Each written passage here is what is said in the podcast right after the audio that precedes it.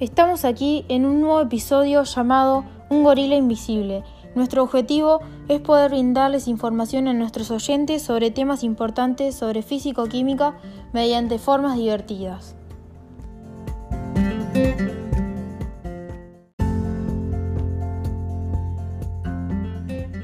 Bienvenidos queridos oyentes a otro episodio de la radio. De aquí les hablan Gabriela Paz, Romina Gutiérrez, Federico Taranto, Julieta Márquez, Jimena González y Cintia Costa.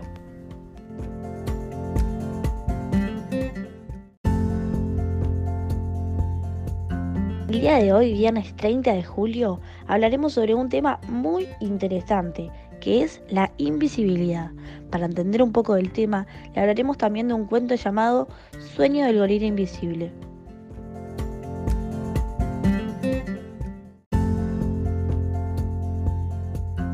En esta oportunidad estaremos hablando de la invisibilidad y sobre un cuento que trata sobre el tema. El mismo trata sobre una historia de un gorila que utiliza una capa y se vuelve invisible. ¿Cómo puede ser eso posible? Continúa escuchando y te sacarás la duda.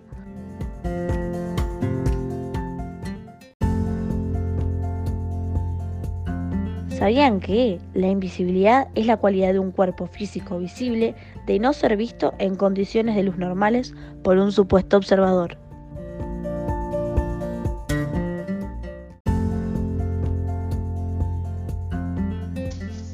En un zoológico vivía un gorila llamado Jack. Él siempre le decía a sus amigos el león Río y la jirafa Merly que quería salir a explorar la ciudad de Nueva York. Sus amigos se reían de él, ya que todos los humanos se asustarían de él y saldrían corriendo. Merly le dijo que eran muy felices estando juntos en su hogar, mientras Río le decía que era un sueño muy lindo, pero imposible que se haga realidad. Jack se fue triste a acostarse, pero en el camino encontró un libro que hablaba sobre un procedimiento de invisibilidad, hacer invisible el cuerpo de las personas. En el libro aparecía dicha información. La visibilidad depende de la acción que producen los cuerpos visibles sobre la luz. ¿Usted sabe que los cuerpos pueden absorber, reflejar o refractar la luz? Si un cuerpo ni absorbe, ni refleja, ni refracta la luz, no puede ser visto.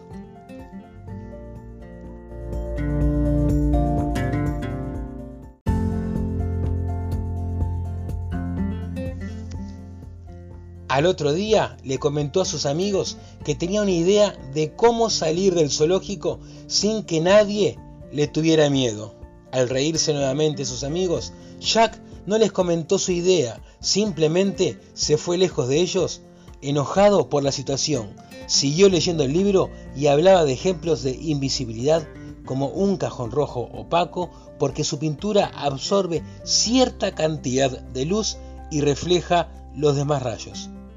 Si este cajón no absorbiera en absoluto la luz, sino que la refleja totalmente, nos parecería un cajón brillante, blanco, plateado.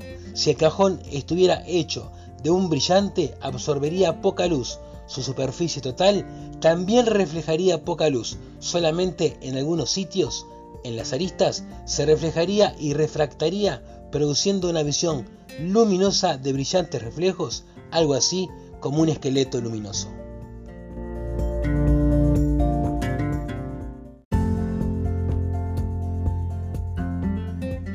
Un cajón de vidrio brillaría y se vería menos, puesto que en él la reflexión y refracción serían menores. Pero si introducimos un trozo de vidrio ordinario en agua, o mejor aún en un líquido más denso que el agua, veremos que desaparece casi por completo, porque la luz que incide sobre él a través del agua se refracta y refleja muy débilmente. El vidrio se hace tan invisible como lo es un chorro de anhídrido carbónico o de hidrógeno en el aire por la misma causa. Con toda esa información decidió hacer su propio invento de invisibilidad. Tras muchos intentos, logró hacer una capa. Se la puso y no había pasado nada. Se puso muy triste y empezó a caminar por todo el zoológico. Se sentó al lado de sus amigos y ellos estaban como si él no estuviera. Se acercó al agua y no estaba su reflejo. Estaba muy feliz porque había funcionado. No le contó a nadie sobre la capa y cuando se hizo de noche salió a explorar Nueva York. Estaba muy feliz porque pudo disfrutar la ciudad libremente. Y así siguió haciéndolo todas las noches. Era su secreto que ni a sus amigos les contó.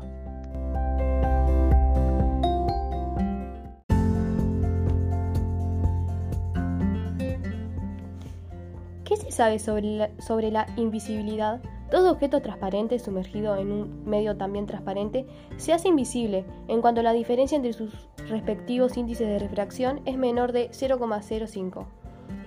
El artificio que lo hace posible es la polarización de la luz en un mineral cristalino, la calcita. Este manto de invisibilidad es el primer dispositivo capaz de ocultar objetos dentro del espectro de la luz visible. Si se, si se, consigue que un objeto pueda cambiar el comportamiento de la luz visible ante él, dejará de estar presente al ojo humano, pero lógicamente seguirá existiendo en la realidad. Para lograr la invisibilidad, el, el escudo o manto debe cubrir el rayo de luz y evitar que se refleje en el objeto.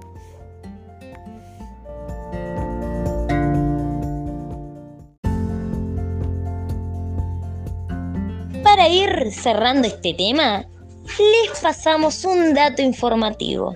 ¿Sabías que en 2006 el físico británico Sir John Pendry descubrió cómo guiar la luz a voluntad alrededor de un objeto haciéndolo invisible? Para cerrar este tema tan interesante nos interesa saber, ¿les gustaría poder ser invisibles? ¿Qué dudas les quedaron con este tema?